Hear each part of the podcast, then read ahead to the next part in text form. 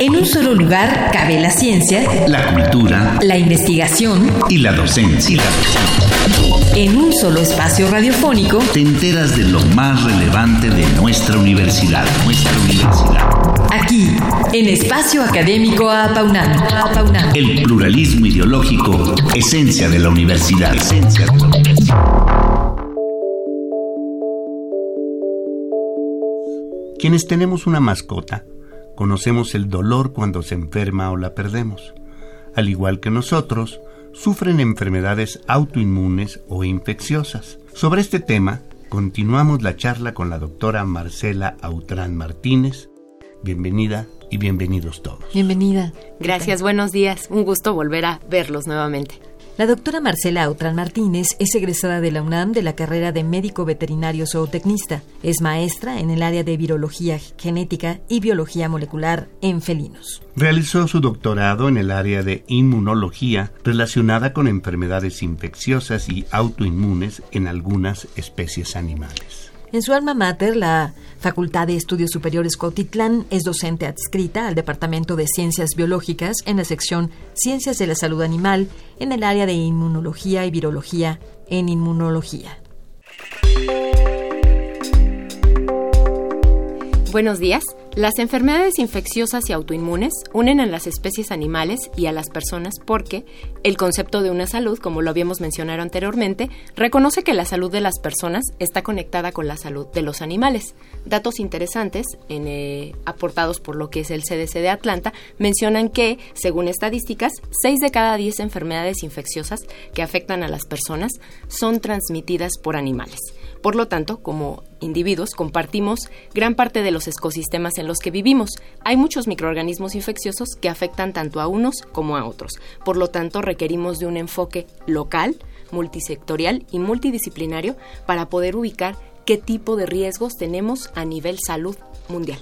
Bien, pues eh, eh, doctora, le quisiéramos preguntar, ¿cuál es el mayor desafío que enfrenta la comunidad científica para controlar y erradicar las enfermedades infecciosas emergentes.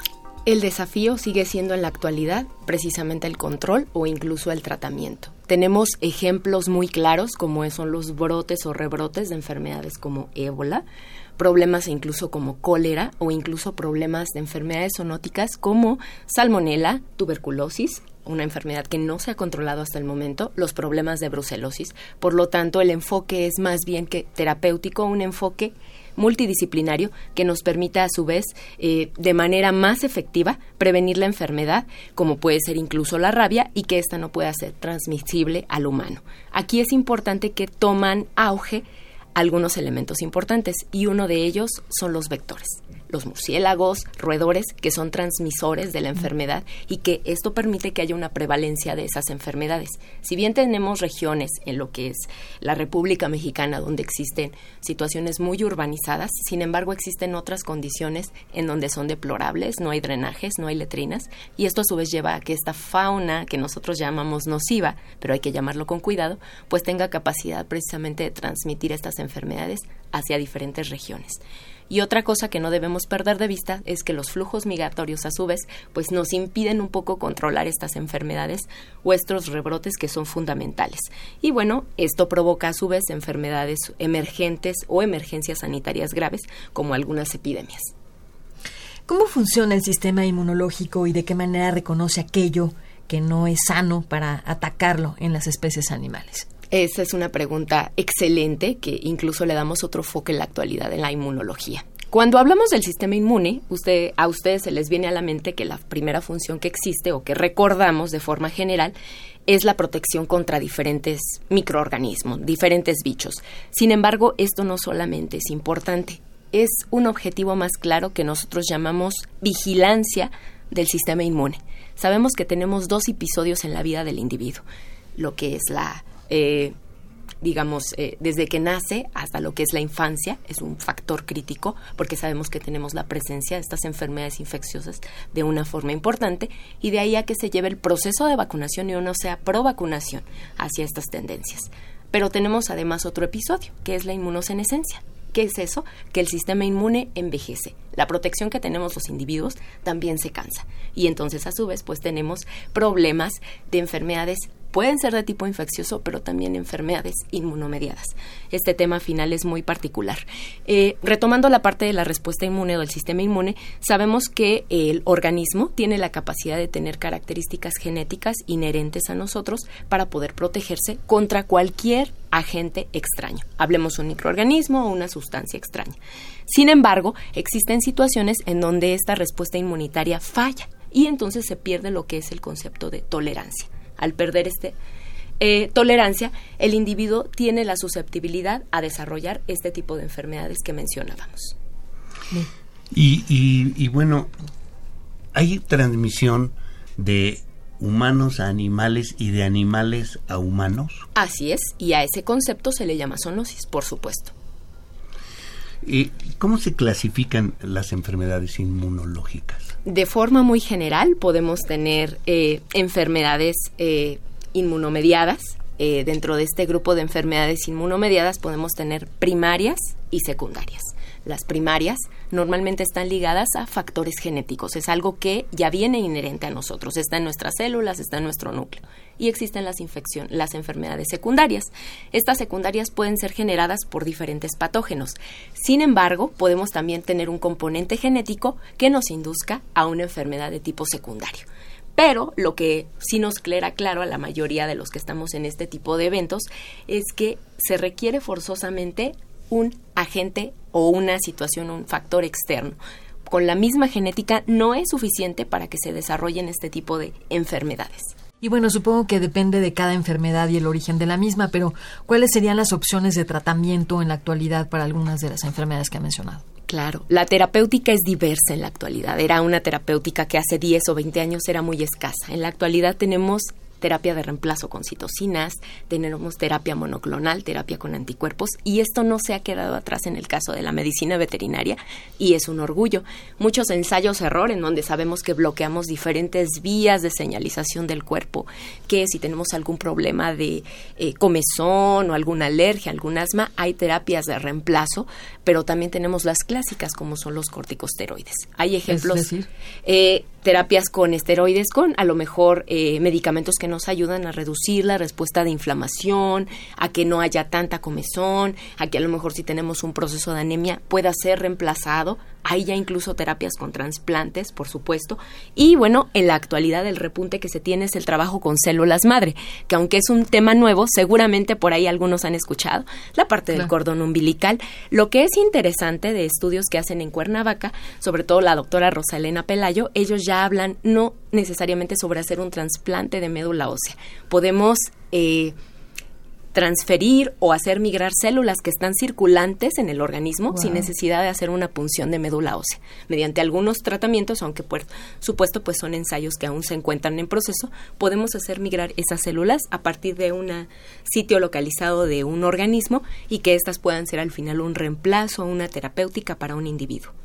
Bueno, también a través de una aféresis, aféresis de sangre se puede obtener eh, células madre, ¿no? Así es, de hecho, el más, el más clásico es lo que es la plasmaféresis, y de hecho es, un, eh, es una terapéutica que por lo menos está desde los años 70, pero por supuesto en la actualidad ya puedes hacer migrar esas células o incluso generar modelos organoides, ellos están trabajando esa línea de investigación de forma muy fuerte para poder tener precisamente estos elementos o estas moléculas ya totalmente en modelos tridimensionales o cuatridimensionales.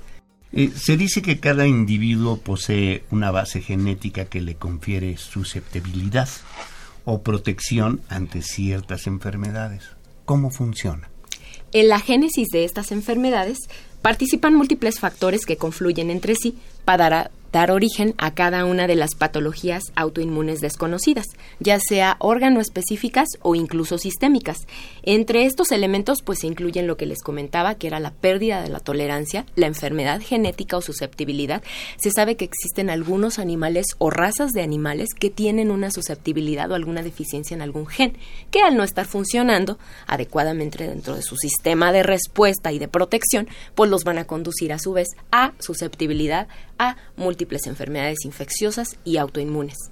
Y doctora Utran, sabemos que por su doctorado ha estado estudiando caninos y equinos. ¿Cuál es la función de los anticuerpos presentes en ellos y en los humanos? Bueno, hablando de la parte de los anticuerpos, pues sabemos que son moléculas generadas por el organismo que son necesarias totalmente para la protección. E incluso estas se han usado, a su vez, de forma ventajosa para lo que es la producción o la, el término vacunación.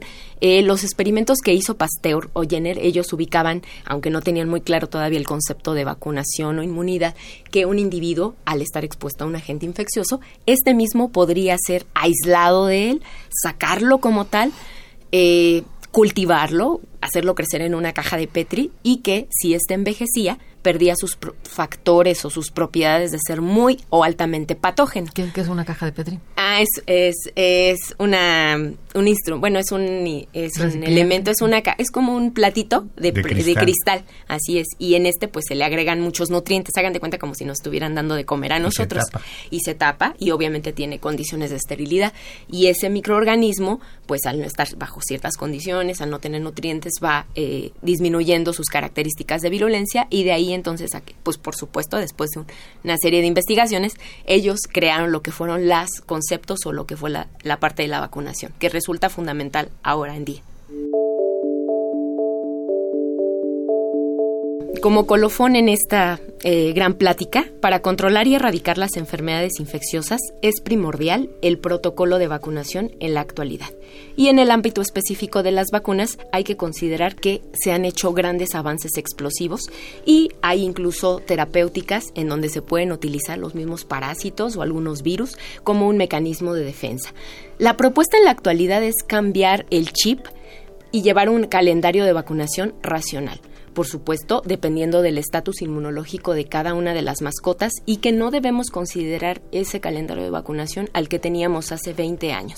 Se ha demostrado en algunos estudios que eh, existen más de 225 fallos frente a infecciones como parvovirus. Esta infección es altamente prevalente en la población de caninos en cualquier estrato social. Casi el 90% de estos fallos se debía a un protocolo de primo vacunación correcto pero existe un gran vacío de conocimientos en la vacunología básica entre los profesionales. Por lo vacunación, perdón, de primera vacunación. De primera vacunación, así es. Estos individuos se creía que hace 5 o 10 años era imposible eh, a realizar a lo mejor alguna prueba de diagnóstico que nos pudiera monitorear el suero de estos caninos, por ejemplo, y ver si tenían un nivel de anticuerpos o de protección que le dio la madre adecuado para poder ser introducidos y llegar al consultorio y ser vacunados. Esto ya es una realidad y las pruebas en la actualidad son muy accesibles en costo. Por lo tanto, la propuesta sería, en el caso de todos los médicos veterinarios y la población en general, exigir a los médicos esta parte. Pues muchas gracias a quienes nos acompañaron en esta charla con la doctora Marcela Otran Martínez para conocer en estas dos últimas semanas lo que son las enfermedades autoinmunes e infecciosas en los animales. Gracias por su colaboración, doctora. Gracias, doctora. Muchísimas gracias para ustedes y bueno, esperemos tener nuevamente por aquí mi presencia con ustedes. gracias, gracias, buen día.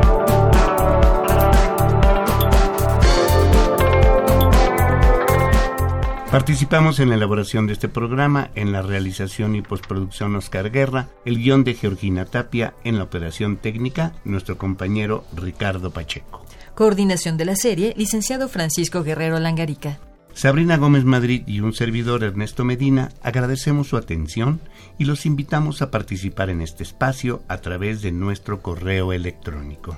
Este es apaunam con doble al inicio, arroba correo punto unam punto mx. Los esperamos el próximo martes a las 10 de la mañana, aquí, en Radio UNAM. Experiencia Sonora. En un solo lugar cabe la ciencia, la cultura, la investigación y la docencia. En un solo espacio radiofónico te enteras de lo más relevante de nuestra universidad, nuestra universidad. Aquí, en Espacio Académico Apaunam. El pluralismo ideológico, esencia de la universidad. Esencia de la universidad.